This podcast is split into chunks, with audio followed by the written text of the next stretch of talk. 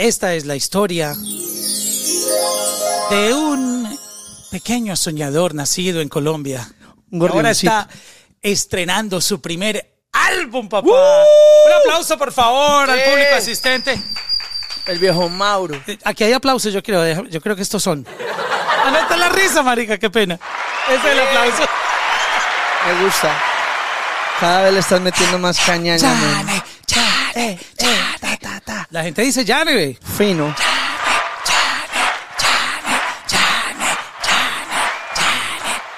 Y, Sí, pa- señor. Y para acabar con esta presentación, yo, le- yo le hice jingle. Le voy a improvisar aquí un jingle. Yo no sé por qué me da por estas locuras, pero vos me das confianza para esto. A ver. ¿Qué pasó aquí? ¿Por qué me suena tan bajito? Ah, ok, ya. No sé por qué no lo escucho bien. ¿Usted lo escucha? Sí, pero suavecito, sí. yo No, creo está que- sonando es aquí en el... Ah, es que está en el... No está en el Roadcaster. Ya, ya. Ahora sí. Pequeño, un pequeño error técnico por, eh, por el Bluetooth. Ahora sí, papá, ahora sí, vea. Recordando, recordando. Ah, como yo sé que vos sos tan fanático de, de Justin Timberlake. Ahí viene el Jane. Estrenando álbum. Fino. Pino partiendo. Ah, Ey, ¿cómo me vio? no, perrito, Papá, si yo no voy a gracias. seguir, yo no voy a seguir No, haciendo el niños, sí, ridículo no, aquí. no, no. Estamos en familia. Vos ya te sabes esta canción. ¿Vos, vos la has cantado? Nunca. ¿No te atreves? Me la tengo que aprender. Parce, Es que el inglés, yo me sé muy poquitas canciones en inglés eh, y me toca hacer un trabajo fuerte, me toca escribirlas. Me sé Lactar of Heaven de Bruno, me sé una de Michael Bublé, me sé una de, de Wanted. ¿Te acordás de los de Glad, I'm Glad You Came? Oh, wow. Eh. Hace rato no lo escuchaba.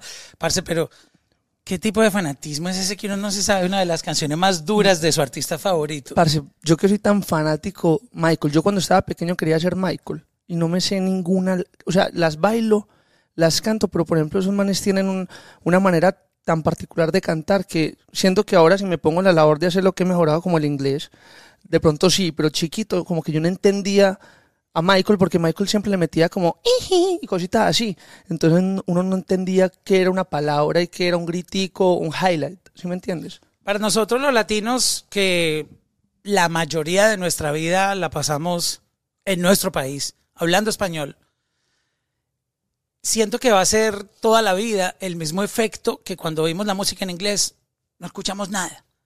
Yo, del 10 canciones que escucho, alcanzo a agarrar tres cositas. Pero no sé si eso venga con, con esa costumbre que traemos desde la niñez de, de no entender lo que dicen las canciones. Uno cuando está chiquito no siempre dice, yo me acuerdo que tenía un profesor de, de educación física que pretendíamos hablar inglés y hablábamos todo en Asian, todo terminaba en Asian, así nos sonaba, eso era lo eh, que estaba ju- jugando Footballation, o sea, era- Ocupadation aquí, Ocupadation, eso con era- el Parchation jugando Footballation. Exacto, ese- eso era lo que uno sentía al principio con el inglés. No, es que no, no es sencillo y, y yo sé que mucha gente va a entender, otros no, porque hay la gente que es bilingüe, que nació y está dentro de, de los dos idiomas, que su, que su cerebro literal está dividido, como que hacen el switch y ya. Sí escuchan el idioma perfecto en una canción, pero a veces en las canciones muchas personas americanas no entienden lo que dicen algunas canciones. Tampoco es para que nos sintamos tan frustrados Con, con no entender eso. Pero bueno, gracias a Dios tu álbum sí se entiende muy bien. De hecho, entendí perfectamente el intro y es de mis canciones preferidas. La oveja negra. um, Uf, ¿Qué, significa ser la oveja negra eh, de la industria? Porque yo sé que tú estás hablando como que en el contexto de la oveja negra de la casa, el tipo vicioso que, que no se quiso rehabilitar, el que el hijo problemático. No peor. ¿Tú te No, sientes- no, yo lo veo diferente. Yo en la industria de la música soy un, una oveja, una- un gorrioncito. Yo en esta, en, en tú eres el perrito que subiste a Instagram, ese Eh, perrito sí, que está baila. ahí, yo soy suave. Eh, Dentro de la familia sí fui la oveja negra, pero lo veo más de todo era porque gracias a la música llegué a encontrar mi, mi lugar en el mundo, pero siempre el tipo de personas como nosotros, donde, donde tenemos es más el lado de la, de la música, de la parte creativa, eh, siempre no, es más difícil. Porque uno, ahora que estamos aquí sentados, pero en esa época, men, ser cantante, eh, estás loco. ¿sí ¿Me entendés? Entonces ahí lo digo, como que gracias llegó la música a mí, llegué a la música y puedo creer en eso, pero, pero es ir contra la corriente. Yo me acuerdo mi mamá preocupada porque me iba a salir de la universidad, mi hermana es súper inteligente y tiene una empresa, está en una empresa, ha estado en una empresa súper bien, mi prima también, entonces desde ese Claro, punto... estaban preocupados diciendo, Este man, ¿qué va a hacer? este man nos va a tocar mantenerlo toda la vida, que vamos a- no nos vamos a poder jubilar. Parce. Tranquilos porque se va a consumir el chequecito del- de la pensión. Ay, Dios mío. Parce, las mamás ahí con su preocupación, men. Así es, pero en la música, Ay, No, pero hay que contar que con toda la el soporte, porque es que no había mucho ejemplo, ¿no? Eh, Sí. Son épocas distintas. Hoy en día, si a mí, si tuviera un hijo y a los tres años me dice yo quiero ser youtuber, yo le digo hágale. Hágale. Hay niños de 11 años haciendo millones de dólares, porque estamos viviendo otras épocas. Hay oportunidad para todos, pero antes esta industria no era para todo el mundo. Esto era literal como que los, escogidos y, y ya, el resto eran soñadores. Ahí sí era ser soñador, parce, porque hoy en día, si tú sueñas, tú puedes ejecutar de inmediato. Ok, puede que no pasen muchas cosas, que no tengas mucha audiencia, pero que tú puedes sacar música, que tú puedes decir que eres cantante y dedicarte a eso desde el momento que tú dices, sí, antes no. es verdad. Antes necesitabas ser parte de la industria porque no tenías acceso a cómo grabar. No, no era tan sencillo grabar una canción. So, ok, pero, pero yo entendí también el intro, no sé si lo malinterpreté, y es también como que tú, tú eres un artista que tiene un, un formato diferente al de muchos. So, ¿También va por ese lado el intro o no tiene nada que ver con eso? Bueno, el intro, si tú lo escuchas, es un poco más diferente al resto de las canciones, pero porque, porque realmente tenía ese sueño de hacerlo con Masego. Y Masego, cuando hice el tema con él, que es un artista que yo hace cinco años me volví fanático de él. Yo pensé que era de la gueto cuando escuché la primera vez el... el, el I'm Jamaican. Sí, porque, porque no, sabía que no era de la gueto, pero dije, ¿será que, ¿será que es de la gueto con algún efecto? Porque ti- tiene, tiene un aire de la gueto, eso es... Bueno, lo voy a volver a escuchar, pero no, no sabía que te sonaba. Pues no- nunca me habían dicho eso, pero está válido, sino, sino que muchas veces cada uno tiene. Y, y es un artista que para muchos es nuevo. De pronto, no sé si tú lo habías escuchado de pronto a Masego. Tendría que ir a su perfil. Yo, yo escucho tanta música que a veces... Él, él- él tiene una canción que es. eh.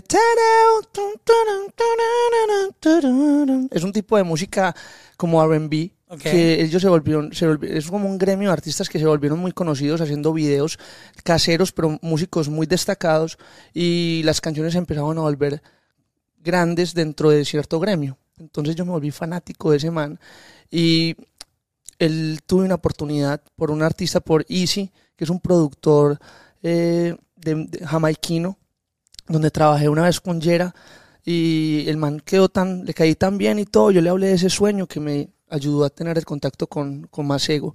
Él es, es un artista increíble y de cierta manera mm, logramos hacer una canción donde hablaba de mí, de quién soy yo, cómo pienso. Él también habló de, de dónde viene él y él me decía como, Jane, ¿cuál es tu tatuaje favorito? Y yo le dije, mis sobrinos. Entonces él incluyó mis sobrinos ahí. Eh, me, me, me hablaba, háblame de Medellín. ¿Cómo es Medellín? Yo le decía, eh, uno llega a Medellín y uno baja por una montaña y ve todo. Entonces él mete como cosas que hacen alusión, se dice así, ¿cierto? Ajá. A la ciudad, eh, city in the, in the middle of the mountains and trees. ¿Sí me entendés? Entonces para mí eso es bonito, le da significado y, y valor a, a esa primera canción. Cuando ya la, y además el sonido es muy latino, es Latin Soul, eh, mezclado con RB. Ya cuando entramos a la segunda canción ya es el mundo de fino, como tal, como el sonido que estamos llevando. Pero la primera canción sí quería que fuera muy, muy de, de mí. No, y me parece que abre muy bien la, la puerta, da la bienvenida con una muy buena historia y muy catchy, porque casi siempre estos intros, la intención no es de que, de que terminen formando como parte de... Es parte del proyecto, pero, pero no, no hay mucha expectativa de, de- de que el intro sea como que algo que tenga como, como esa tensión que requiere una canción como Fino, por ejemplo. Si no, no sé si me estoy explicando bien, no muy No enredado. te entiendo, es como que nos- el intro no, no siempre es tan destacado, sino que es algo como para, para abrir, pero esta canción tiene realmente Tiene como algo. algo especial. Total, y, Sí. y, y es, creo que es por ese mismo so- sonido que tiene Masego. El- el- la producción de esa canción es hecha por él, Ok. ¿me entiendes? Entonces eh, la música de él va por esa esencia. Y él tiene canciones que son ricas de escuchar en todo momento. Yo siempre, me- para relajarme eh, y para estar tranquilo, oigo la música de él y, y es increíble. Y el man es un tipazo. ¿Cuánto tiempo tiene este álbum detrás? Eh, Este es su primer álbum oficial. Así es. Como, como Yane. O sea, es, yo creo que súper eh, importante tu vida, tanto como, un tatuaje. Sí, Porque no, no fue un álbum prematuro. Tú maduraste tu carrera primero. eh, obviamente pasaste por el proceso de, de cerrar el ciclo con, con Piso 21, de que la gente ya te la empezara a dar a ti, que no es fácil. no es fácil. Eh, vos has tomado muchos riesgos, de verdad que es de admirar. Y ahora eh, sale el álbum, pero no, no fue un álbum así como que, ah, lo voy a sacar ya porque llevo seis meses solista. Eh, cu- Cuéntame esta historia, porque yo, yo sé que tú hubieras podido sacar el... Música no hacía falta. O sea, no, no, no no era porque no tenías material. Eh, tú llevas mucho tiempo en esto y, y creo que música es lo que te sobra.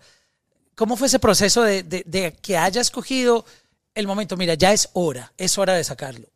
Bueno, mira, yo te quiero hablar de la palabra fino, como para que me entendas cómo fue el proceso. La palabra fino, para poder lograr algo fino se necesita tiempo. Y desde que yo tomé esta decisión, siempre quise buscarla más que la perfección, como la excelencia, como tratar de, de buscar y encontrar, trabajando, vos sabes, todos nos levantamos acá a buscar, a encontrar esa oportunidad, esa herramienta, y Dios a uno le va mandando la gente, eh, y eso es un proceso. Y yo siempre buscaba la estética audiovisual, el cover, eh, la música, los sonidos, que me ayudaran a encontrar ese sonido fino, ese audiovisual que yo dijera, esto es lo más fino de, lo que yo puedo hacer. Para mí es importante como hacer las cosas de la mejor manera y para eso uno necesita un equipo. Entonces detrás de este álbum ha habido, hay gente muy fina que también está en el mismo proceso, pero cada uno está dando su don para ayudarme a mí a hacer un sueño y eso tiene valor. Yo, mi primer concepto de álbum fue Ubuntu, que era con piso. Y Ubuntu soy lo que soy gracias a los otros. Es el arte de compartir. Y eso cuando lo, lo, hago, lo veo desde el punto de fino, es mucha gente que me ayudó a hacer esto y a hacer algo grande y, y me compartieron todo desde, cada, desde su don. Y para eso empecé con Más de Ti, con Sky, que desde ahí ya cuando se termina la canción decía fino. ¿Me entiendes? Ya hablábamos del concepto fino porque yo quería poder mostrar algo diferente y que diera ese paso. Obviamente, con el paso del tiempo, eh, he venido haciendo las cosas con, como con un concepto, he tenido un equipo de trabajo que me ha ayudado a aclarar muchas cosas de esa identidad, pero yo siento que hoy más que nunca estoy mostrando un primer álbum que es el abrebocas, como la portada de lo que se viene. Y siento que musicalmente hablando estoy muy claro, me siento como que en un momento muy contento porque lo que tú dices, eso también ha sido un riesgo, y, pero estamos en esa búsqueda y yo creo que ya estamos muy claros en, en, lo que queremos y lo que se viene es, men, no te puedo decir que, te, puedo decir que va a ser algo, estoy muy, muy feliz, estoy muy feliz, no te imaginas lo que está pasando detrás de todo eso. Estamos aquí en las oficinas de Warner, Music Latina, abajo queda uno de los estudios que llama Alacrán. Alacrán, mi, uno de mis estudios favoritos aquí en Miami. Que nos hemos encontrado un par de veces y junto al equipo estamos haciendo una música que yo sé que todo ese tipo de música va a hacer que yo pueda hacer lo, lo, que mejor sé hacer es pararme una tarima y cantar. Eso es lo que yo mejor puedo hacer dentro de la industria. Esa es mi diferencia dentro de este mundo musical. Yo, yo siento que eso me, me hace muy feliz. A mí me parece que estamos en momentos donde hay tanta oportunidad y para mí cualquier artista en, en su formato o en la manera como esté rompiendo, hay que respetarlo y dársela porque si esto fuera tan sencillo, todo mundo estaría rompiendo como la gente lo, lo cree. So, yo siento que en este momento la industria y la música, eh, hay artistas que se están dando fenómenos que no sucedían antes porque no había el, el acceso a estas plataformas para que la gente consumiera música. Por ejemplo, hoy en día hay fenómenos de artistas que son netamente de streaming que sacan música y, y, la verdad sus números son envidiables. pero tú no los ves girando, tú no los ves en shows y es un fenómeno extraño. Mucha gente pretende que alguien rompa por un lado y por el otro. O sea, ya el hecho de que tú rompas en algún lado, Dios te bendiga por eso. Es que no se puede ser todo. O sea, Exacto. hay gente que sí tiene, eh, y son muy, pues, muy poquitos, pero, pero siento que es importante saber para qué es uno bueno, trabajar en eso, trabajar en eso duro, duro, duro, perfeccionar la técnica.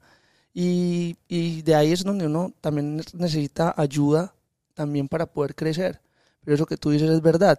Hay gente que es más compositora, hay gente que es más productora, hay gente que es más de, de la tarima. Cada, cada quien tiene, tiene eso. Entonces entiendo para dónde vas. ¿me Claro, y, en streaming rompen y a lo mejor su punto más fuerte o su, digamos, su lado más eh, de ataque no es la tarima. Y está bien. O sea, a- a- así como hay gente que tú lo acabas de mencionar y me gustó mucho que lo dijeras, hay gente que es muy buena para interpretar. Mark Anthony es un intérprete de primera, pero él no ataca desde la composición porque sabe que hay gente que compone mucho mejor y le van a entregar unas letras increíbles, pero tiene un don espectacular que es el de interpretar. Eso- Conectar con la gente en, en la tarima. Es un actor. Entonces, eh, recapitulando el tema, tú eres un duro también en la tarima.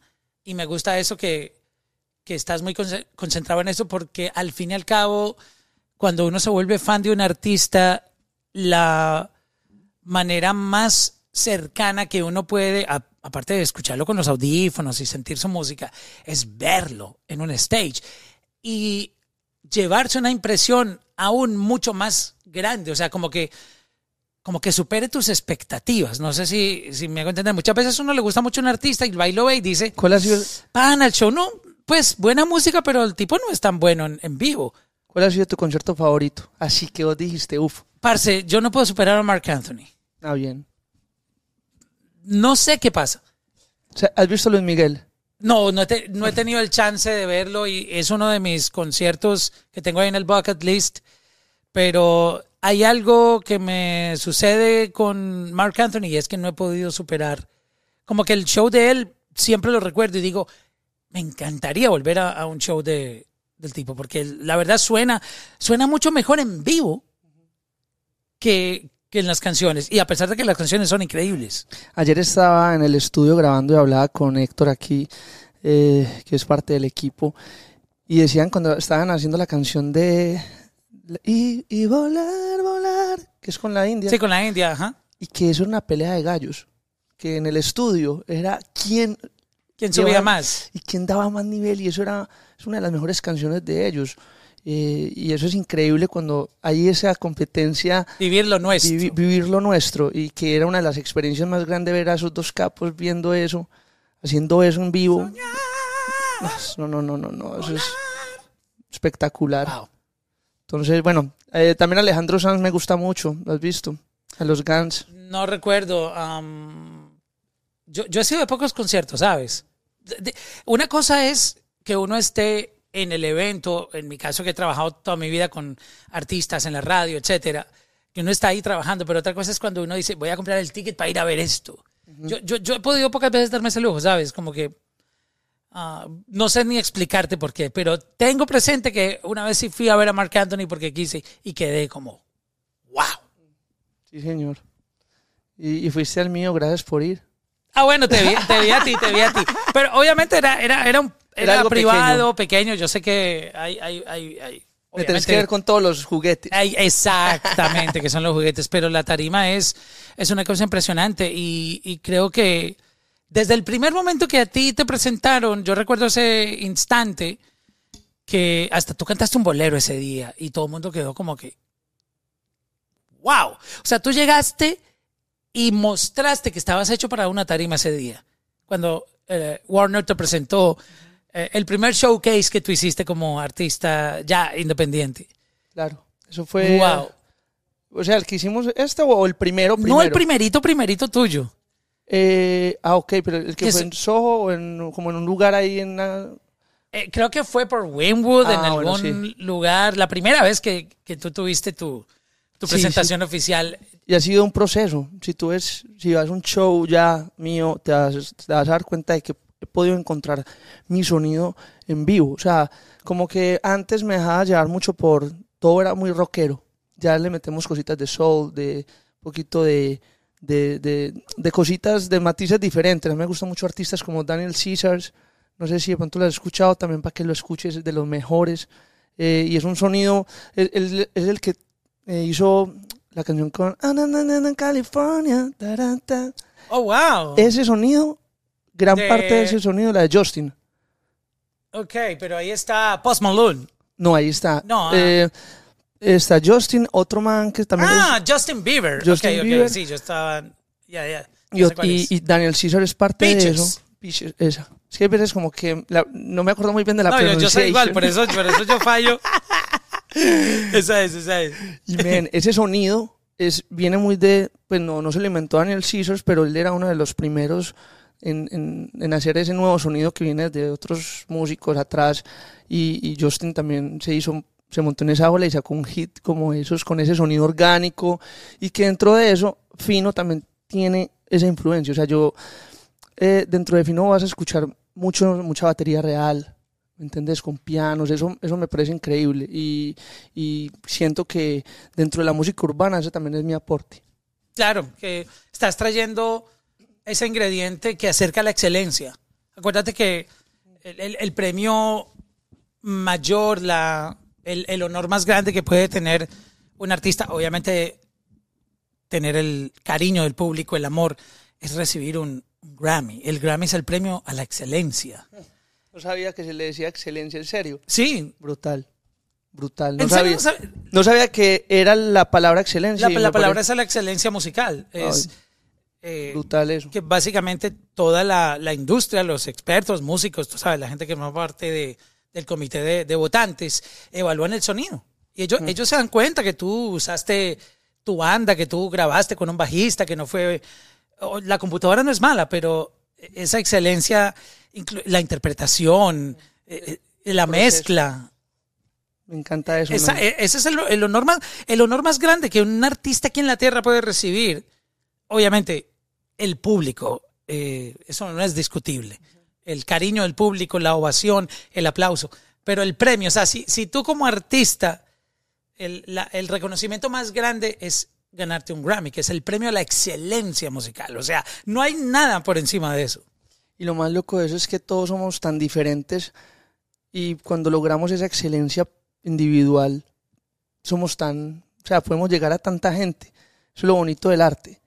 Que por eso es que uno hoy en día lo que más he aprendido es a nunca compararme, sino disfrutarme mi proceso como cerradito acá, escuchar lo que me gusta eh, y vivir mi, mundo en, esa música, es lograr eso y conectar con eso. Así que esa excelencia también es un, es un trabajo de, tiempo, de para poder llegar a un estilo se necesita conocer muchos, ¿entiendes? Y- y es muy chévere, hermano, poder lograr hacer algo en lo que uno se sienta cómodo. y masterizar la técnica, la experiencia. Tú, así no lo creas, estás dejando un legado muy importante y es mostrándole a esta nueva generación de artistas que te ven a ti como un ejemplo a seguir, que se puede hacer buena música, de que hay espacio también para trabajar con, con esa excelencia, que tú vives en la búsqueda de esa excelencia, si no lo, no lo sabías, porque uno mismo lo nota en, en las canciones. Y es una, una labor muy bonita porque estás de una u otra manera influenciando nueva generación de artistas para que también se concentren en hacer música, música con valor. Y, y hoy en día, la, te digo una cosa, men, con lo- tú mismo lo decías, con todo lo que pasa en las redes, con toda la manera de, de conectar que antes no había, cualquier persona puede conectar haciendo cosas diferentes. O sea, por ejemplo, Danny Ocean, ¿me entiendes? Él es un... eh, ¿Por qué elegí a Danny Ocean con Fino? Porque yo, yo estaba con él en el...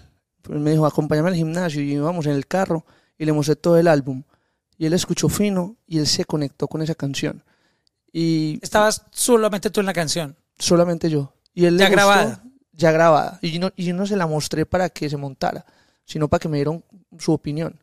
Y él se montó porque él sabe que esa canción puede conectar con su público y él cuida mucho eso. y eso es bonito porque al final del día él está haciendo música con un estilo diferente dentro de la industria eh, de la música urbana. Entonces hoy cualquier, por ejemplo, he escuchado The Change, una niña que tiene un sonido muy particular.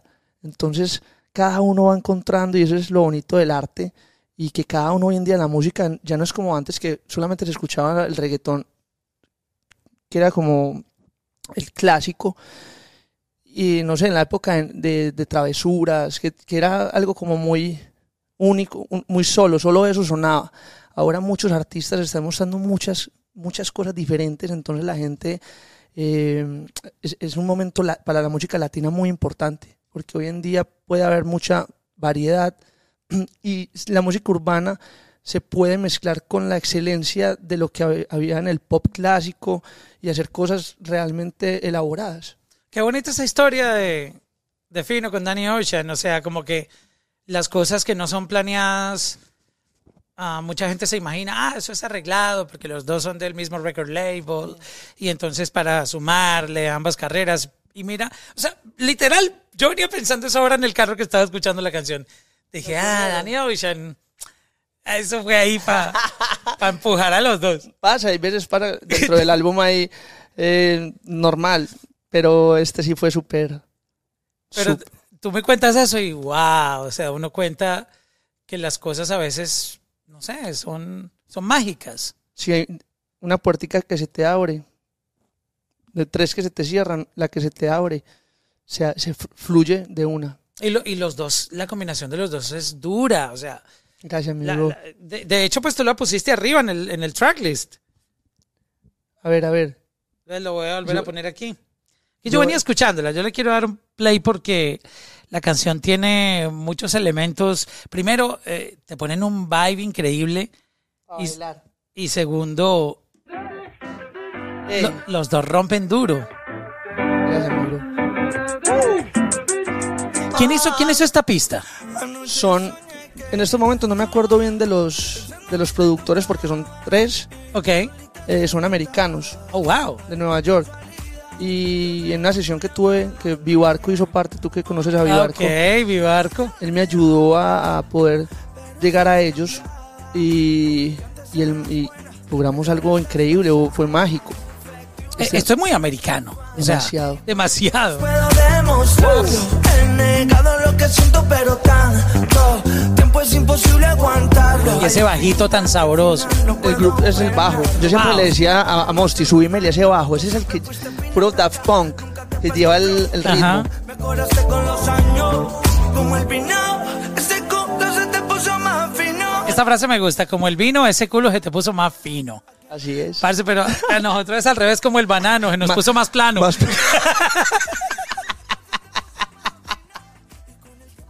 Me quitaste el chiste, güey. Yo ya le iba a decir. Ah, ya le iba a hacer a bueno.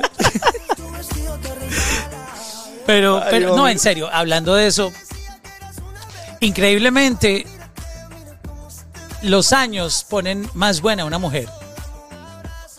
Yo sé que mucha gente va a decir, ay, no, a mí me gustan de 20. No está bien, ¿no? Las de 20 son bonitas. Todas las mujeres son bonitas en su en la época donde estén, pero las de 30 para arriba van a, van a entendernos o quienes conozcan un poco el tema, que lo que tú quieres decir ahí es real, o sea. La canción, por ejemplo, cuando Dani le metió... Entre más añitos, más buena. Más se va poniendo mejor. Él, por ejemplo, cuando habló de... Dice, porque antes tenías menos de 21 y yo penoso, o sea, no se podía meter porque estaba muy chiquita. ya pasó los 21, ya es mayor. Tan, ya es como que si, si puedo, según su contexto, como él quiso mostrar esa parte de la historia. Y eso me parece chévere porque él dio como su aporte desde lo que él le parece chévere. Y eso, eso es muy válido. Y, y la, la, la, la, canción tiene ese mensaje. Cuando uno posiblemente en el pasado no pudo pasar algo, o si pasó y las cosas se enfriaran, lo que sea, y ya después uno dice, uy, no, no, no, no, ni igual, ahora sí estás, estás más buena, me gustas más, y ahora sí voy con todas. Hablemos de mujeres, parce. Eso. Entre, entre más años, más buenas, ¿no? Oye, hermano, es que las mujeres, ay, Dios mío. No, no, no, chigui, chigui. sí, no, total, las mujeres, digamos que a mí lo que me gusta, verdad, eh, es la confianza. Las mujeres cuando saben lo que tienen y se sienten seguras, lo, pues, lo, lo hacen sentir a uno bien, ¿me entendés? Y eso es bien importante en cuanto a eso, pienso yo. ¿Te gusta más cuando hay un misterio que tú estás tratando de descifrar o cuando que, que- que no son tan explícitas en todo? O sea, como que hay un, una curiosidad versus a, a alguien que tú como que, wow, esta debe ser terrible porque o así lo da a entender, tú sabes. Ah, ¿qué- ¿Qué te despierta más curiosidad a ti? A ver, si vamos a hablar como en el proceso personal, de, en cuanto a la mujer que yo trato de buscar, obviamente uno pasa por muchas partes. Ya tuve como la vida, el momento donde una mujer así increíble, ta, ta, ta, pero muchas veces hay que vivir eso para darse cuenta de que no necesito un trofeo. ¿Sí me entiendes? Como que ya, ya esa parte del ego ha, subido y de pronto ya, ya me empezado a gustar mujeres que de pronto tienen algo diferente y en esa búsqueda, porque si yo me voy por aquí en Miami encuentro mujeres que me vuelvo, me No, aquí- hay de todo. me enamoro Rusas, Por todo lado. dominicanas, boricuas, colombianas, venezolanas, de todo, pero Cubanas. uf, no, no, no, no, es colombianas, que hay mucha variedad. argentinas. Y uno se puede, uno, si uno quiere, uno se da la oportunidad de poderse enamorar de cualquiera, pero ya he aprendido que uno se tiene que enamorar de la que, pues con el tiempo, de la que si haya algo, mu- muchas razones para poderme involucrar. Pero así, fí- de, de- de- de ahí, de todas, me, me encantan de todos los estilos. ¿Te ha pasado que has ido a comprar un cafecito y ves una chica que te llamó la atención y te fuiste con el café en la mano, abriste, abriste la puerta del Starbucks, saliste y te quedaste pensando, ¿será que me devuelvo y le digo, hola, soy Jane? ¿No te ha pasado eso? El, eh, ¿Será que voy y le hablo? digamos que sí, uno a veces se tira al ruedo y, y no, ey, ey, ey, y no llega con la actitud. ¿Sí me entiendes? Hay veces donde uno- el amigo le ayuda a uno como a presentar y todo, pero, pero sí, hay, y hay muchas veces donde pasan las mujeres que uno dice, ay Dios mío, no, y no se dieron la oportunidad y ya, se fueron. Pero, Dios mío, yo te entiendo lo que vos decís. Yo te entiendo. No es fácil. Que queda la pregunta, qué estúpido fui, porque no fui y le hablé. A lo mejor me crucé con el amor de mi vida y yo, yo mismo No desperdicié la oportunidad. Exacto, es que eh, hay veces nosotros somos miedositos. y, perdón, y hay veces las situaciones son tensas. O sea, tiene que ser un ser uno muy seguro de llegar y con toda la actitud. Y si es gringa Ah, no, ya manejamos no mejor el inglés. Ya, ok, ya, ya, ya, ya puedo puedes hablar echar en- muela. sí, sí, sí. O sea, puedes enredar en, en sí, inglés. sí, sí, un poquito, Ok. sí. Sutil. You're so hot, baby. Parce, Miami es fácil para para ligar. O sea, pero o sea, ligar sí, obviamente. Pero pero tener una en, en- en tu caso que estás moviéndote en ese ambiente de tener que estar en la noche, shows, etcétera, viajando eh, muchas partes, eh, ¿es, es una ciudad fácil para o es mejor estar soltero aquí? Bueno, Para toda- tener algo estable. Si quieres que te hable un poquitico de eso, te lo puedo contar eh, y es la realidad. O sea, no como que como que esos son temas como que un poquitico, como que ah, este man no le creo, pero digamos que antes de yo venir acá, yo pasé por mucho rock and roll. A 12 años en piso y yo soltero, tal. Por eso dicen que Dios no le da a uno la- las cosas cuando uno no está preparado tener un vivir, vivir aquí en Miami en ese momento de la carrera. Yo acabadito de llegar, ya siento que había hecho una etapa, que había cumplido una etapa, entonces sí tuve el rock and rollcito suave, pero por lo menos ya estaba más relajado. Y a eso voy, aquí hay muchas oportunidades, pero y sí, o sea, hay, fiestas, hay cosas donde no, cualquier lugar que tú vas, cantina, la venta, no sé, te encontrás unas mujeres espectaculares pero he, aprendido como a entender que, que el tema de las mujeres hay que saberlo manejar también porque uno se va, se va perdiendo ahí. Eso es complicado. Entonces, Parce, eso es otra carrera. Literal. Real, o sea, no... O sea, porque tú tienes que sacar el tiempo para enredar, echar la muela, hey, mi amor, te quiero ver, no sé qué, vamos a tomar un cafecito, vamos a llevar una vuelta en el bote, el amigo, no sé qué. ¿Y la música para cuándo? No, en serio, eso te puede consumir, weón. No, la- o sea, hay veces yo decía, ¿por qué gran parte de mi mente está pensando en algo que no es lo productivo, sino que estoy pensando en todo el tiempo en, en mujeres. ¿Me entendés? Y eso es también porque uno Y uno sin freno, sin quien lo frene. sin quien lo frene. Eso sí que es. y el heavy. celular y uno cada vez ve más culos en el celular y ¿sí me entendés? Y todo eso es información y uno viendo eso. Entonces yo lo que más trato hoy en día, men, y eso es lo que a lo que te digo es tratar de perdón, tratar de de, de ver de, de- de no ver tanta cosa que me genere ese De no desenfocarte. Exacto. Porque es que una cosa es ver el culo, otra cosa es quedarse viéndolo. Todo el tiempo ahí uno ahí pegado, o sea, como que, ah, sí, sí, pero, pero eso me distrae porque somos hombres, men, y no, de verdad que, que somos animales también, y, y es normal, pero he aprendido acá a, a manejar mucho ese, ese, ese lado porque si no me voy caída en picada. O sea que si a ti, si a ti te pasa esto de agarrar eh, tu proyecto en solitario cinco años atrás, no hubieras estado preparado. todo es tan perfecto que cuando yo llegué acá, llegaron unas, y, mi salida de piso, creo que ellos tenían esa, esa parte que, yo, que a mí me faltaba. Yo era el que siempre estaba, el que no tenía fe, que posiblemente tenía muchas cosas artísticas y eso, pero ellos tenían unas bases y de cierta manera cuando me separé y llegar acá, empezaron a llegar cosas que necesitaba para poder entender que una carrera de solista se necesita de al- realmente algo más, algo mucho más fuerte para poder sostener todo eso. Así que han llegado cosas a mi vida muy importantes en la parte, eh, se puede decir, espiritual, donde he aprendido como a tener más control, pero ojo, soy un ser humano, como cualquier otra persona, come- cometo mis errores y todo, no estoy diciendo ah, o haciéndome el bueno, pero sí digo que, que, que en el aspecto, como lo veo, encuentro, he tratado de buscar el equilibrio, porque ya viví cosas y habían otras que faltaban, así que ya siento que encontrar ese equilibrio puede darme como las bases para poder vivir una, una, una carrera que dure. O sea, tú antes no estabas tan conectado como con Dios y tratar Nada. de nivelarte. Dios, ¿quién O sea, era tú, tú eres el, Dios? el propio demonio, entonces. con esa carita de, Perro, de, de niño juicioso. güey. no, men, loco, güey. Así es. Y, y es bonito, men, porque yo creo que también venimos al mundo a eso.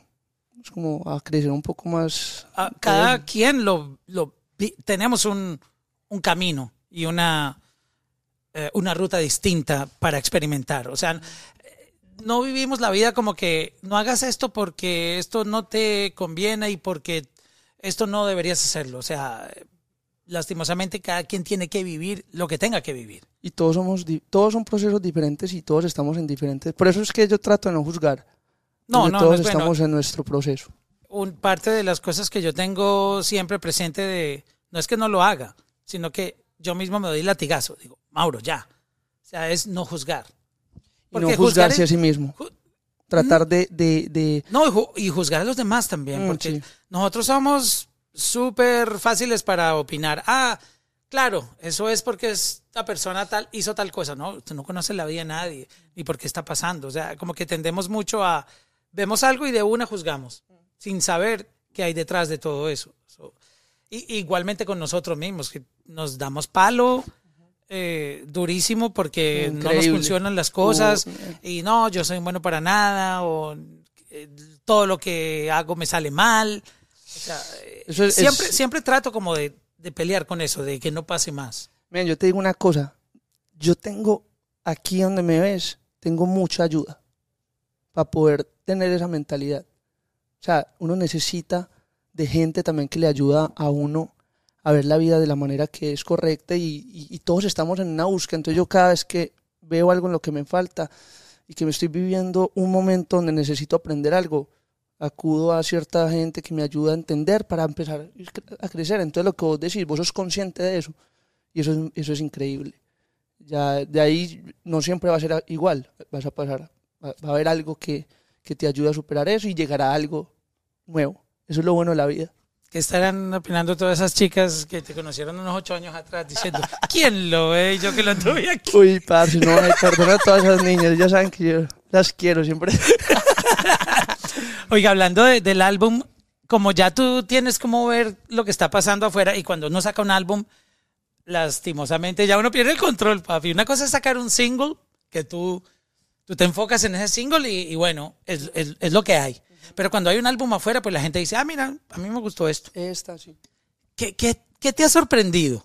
Como que... ¿Qué canciones? Siempre hay canciones que uno dice, "Mm, a mí me gustan. Yo creo que estas tres son las que van a romper. Siempre hay como ese juego de, de especulación de, ah, no, e- esta es la que va a romper del álbum. Y resulta que la, la gente empieza a escuchar otras. ¿Qué te ha sorprendido del álbum? Bueno, primero es que gracias también al álbum eh, ya tengo un disco de oro, single de oro con Será. Buenísimo. Así que, ¡Oh! hermano, muy buena noticia. Gracias a que Felicidades. Los aplausos vienen aquí. ¡Ey! A ver, ¿dónde está mi aplauso? ¡Ey! Janet, Janet, Janet. Gracias, público, gracias. Eh, esa es una de las cosas que me, me dieron ayer la noticia. Gracias a toda mi gente de Warner que estuvo ahí presente. La segunda es Pose eh, y Oveja Negra. Han sido como, como Ok. que... Lo que pasa es que Pose es un reggaetoncito. Entonces también la gente consume mucho... Oh, wow, pero, pero, pero, Oveja negra, mira tú. Ujú, Exacto. Es Oveja Negra, eh, por ejemplo, cuando hice el concierto de... que estuvimos ahí en el de Fino, El lanzamiento del álbum, del release party. The Release Party era una de la gente del gremio, o sea, es una canción que ha conectado mucho con la gente que le gusta la buena música, o sea, digamos que los, ¿cómo te explico? Como la gente del gremio, Ajá. ¿Me entiendes? Como la gente que trabaja aquí en la la disquera, industria. ya, de la industria, porque valoran mucho eso, entonces eso también me parece importante. Pose es más comercial y Pensamientos Oscuros es una canción que ha gustado mucho a pasar el tiempo. Es una canción que se puede poner rica. ¿Y sabes quién produjo eso? ¿Qué es lo bueno de esto?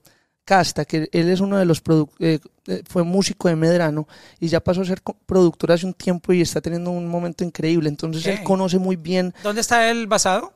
Eh, él viene mucho a Miami, pero está en Medellín, eh, pero se mantiene acá. Ha hecho muchas cosas para otros artistas y le está yendo muy bien. Te felicito, Casta. Y eh, también fue por parte ahí de todo el equipo con Vivarco. Y él entiende muy bien ese mundo, pensamientos oscuros, el pianito, eh, como las baterías reales, mezcladito con, con el sonido actual de, de lo que, que es muy americano, pero lo, hecho en latino, ¿sí me entiendes? Con, con esas métricas latinas. Uf. Mira tú, la, la oveja negra partiendo, parce. Qué chimba Ahora- que me digan así. Y pose, pose. Ah, es que esta canción tiene un flow. Es como ahí oscurita. Ajá.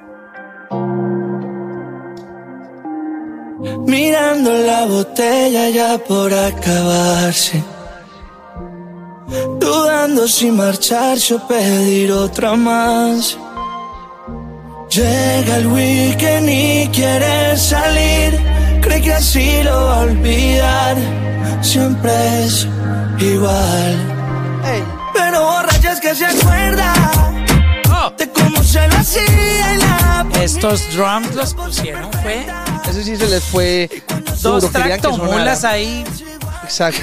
Y por allá más adelante, que es una de las cosas que me gusta de este nuevo álbum, es que en el coro que sigue entran unas guitarras eléctricas y le da como e- eso que, que quiero tratar de, de incluir en las, en las canciones. Yo sé que han incluido guitarras, pero esto es un poquitico más rockera. Entonces, visualidad, visualiza el concierto Claro, el solito de guitarra. y de un momento a otro uno está cantando ahí eso. Todavía falta. Ahí viene. Y entonces el, el guitarrista se viene desde atrás, así. Me pasa la guitarra a mí. Ah, tú la to Oh, Sí. pues claro, tocas. Y ahí llegó eléctrica. ok. Y súbale ahí, Master. Ya, ya, ya. ¡Miami! Pero borracha es que se acuerda de cómo se lo hacía y la ponía en la pose perfecta. Y cuando se lo hace otro no es igual. Y borracha se acuerda de que no lo olvida y ni a sus amigas les cuenta. Uf, pero esos drums, parce, rompieron. El Mosti, el Mosti ahí El Mosti. le subió esos. Tie- Tiene, tiene una fórmula dura para Chévere, eso. chévere, chévere. Una fórmula dura. ¿A ti te gustaría en algún momento hacer un, un álbum? A mí me gustan mucho los álbumes colaborativos. Por ejemplo, este J Balvin con Bad Bunny Oasis quedó duro ese álbum. Demasiado. Me ¿Sabes gusta. ¿Con quién te veo yo haciendo un álbum así? Puede ser con Danny Ocean o con Vivarco. Uf. Una- un álbum a otro nivel, o sea, No, me, me parece brutal, sí, obviamente yo he pensado hacer, o sea, si llega, eso, eso se da como de una manera tan natural, me imagino, es como que un- uniendo fuerzas y, y la gente lo quiere, o sea, yo creo que cuántos artistas han hecho eso en la historia, yo, yo, yo siento que muchos, hasta en el vallenato, se une este con el otro y hacen un álbum de vallenato, eso, y eso tiene que ser cuando están los capos de, de la música ahí, eso me parece que se, se queda para la historia, ese Oasis fue un, un álbum que todo el mundo va a recordar, ¿no? Duro. Y yo creo que en algún momento tú nos sorprenderás con algo así. Pero este, este primer álbum, pocos artistas se pueden dar el lujo de tener una producción a este nivel. Y no solamente por las letras tan increíbles, tu interpretación, pero también, parce, el sonido que esto le metieron. Esto no es un álbum barato, esto es un álbum fino. Gracias, No, Pedro. pero que eso con, con No, el o sonido, sea, eso vale mí- plata, A mí güey. me da alegría que vos me digas eso porque sé de dónde venís, o sea, sé quién sos, de dónde venís en- y que tenés, sos melómano, te gusta la música, trabajas en la industria y de verdad que me, me da alegría, hermano, porque eso es al final del día uno quiere que la gente men, se lo disfrute y que también valoren esos pequeños detalles que uno también trata siempre de, de, de- de buscar eso, esa estética, ese sonido, los videos, ¿sí me entiendes? Eso es chévere. Lo vas a sacar en vinilo. Eh, pues eh, digamos que aquí, bacano que lo decís para decirle a la Y disquera. casete. Es que imagínate ese cosito de la portada así. Parce. Yo ya ¿Cuándo que- nos vamos a una tienda de discos? Van a hacer contenido ahí. Pues hay que hacer. Ya ¿Vos, vos coleccionas vinilos o no? Sí, men, tengo varios en mi casa. O sea, mm, te- los pego en la pared. Yo tengo como cinco. Yo tuve, en, hace muchos años tuve como 40 vinilos, tenía más o menos. 6.000 CDs llegué a tener. Am, pero no sé, hace como cuatro meses me empezó a dar otra vez Ah, la- no, es que vos sos otro nivel ya. O sea, es los- vos sos de los que tenés la biblioteca y los No, ya, ahí. ya no, ya eh, eso todo lo perdí en, en- en Colombia, pero si llega a tener una colección de 6.000 CDs, Hubiera sido brutal ir a tomar unos traguitos a ver cada ah, uno sí.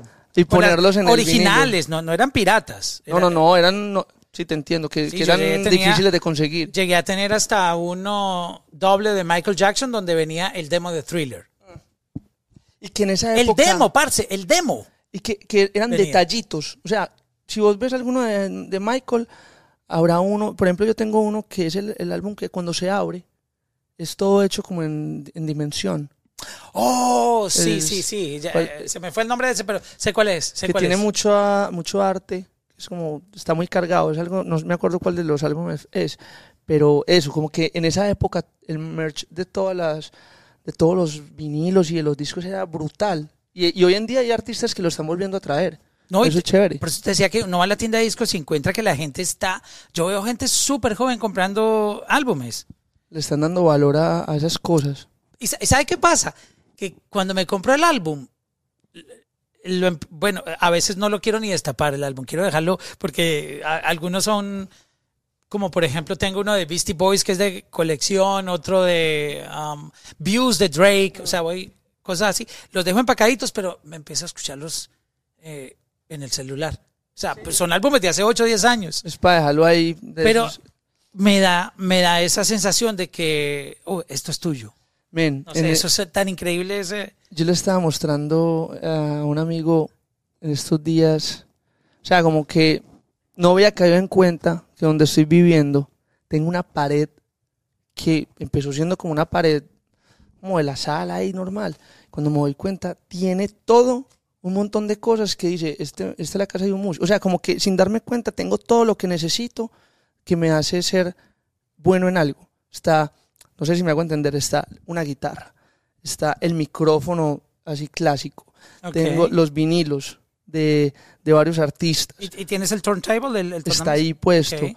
Eh, tengo unos cuadros de arte, o sea, como que yo veía todo eso ahí, yo digo, si, me- si alguien, una, fo- una fotografía de quién soy, ahí está todo. En, en esa pared define lo que, lo que, lo que vive lo ahí. que, lo que soy y Lo- lo, que tú dices, o sea, nosotros somos personas que amamos la música, o sea, vibramos y tener esos detallitos es como, como algo que habla por nosotros. Bueno, tenemos que ir a una, a una tiendita de vinilos. Let's go. Parce, gracias Va. por esta charlita. No, hermano, a ustedes, parce, muchas gracias a todos, Mauro. Se te quiere, hermanito. Y, y bueno, papá, un saludo para toda la gente ahí conectados. Gracias por este rato, hermano, poder hablar de buena música.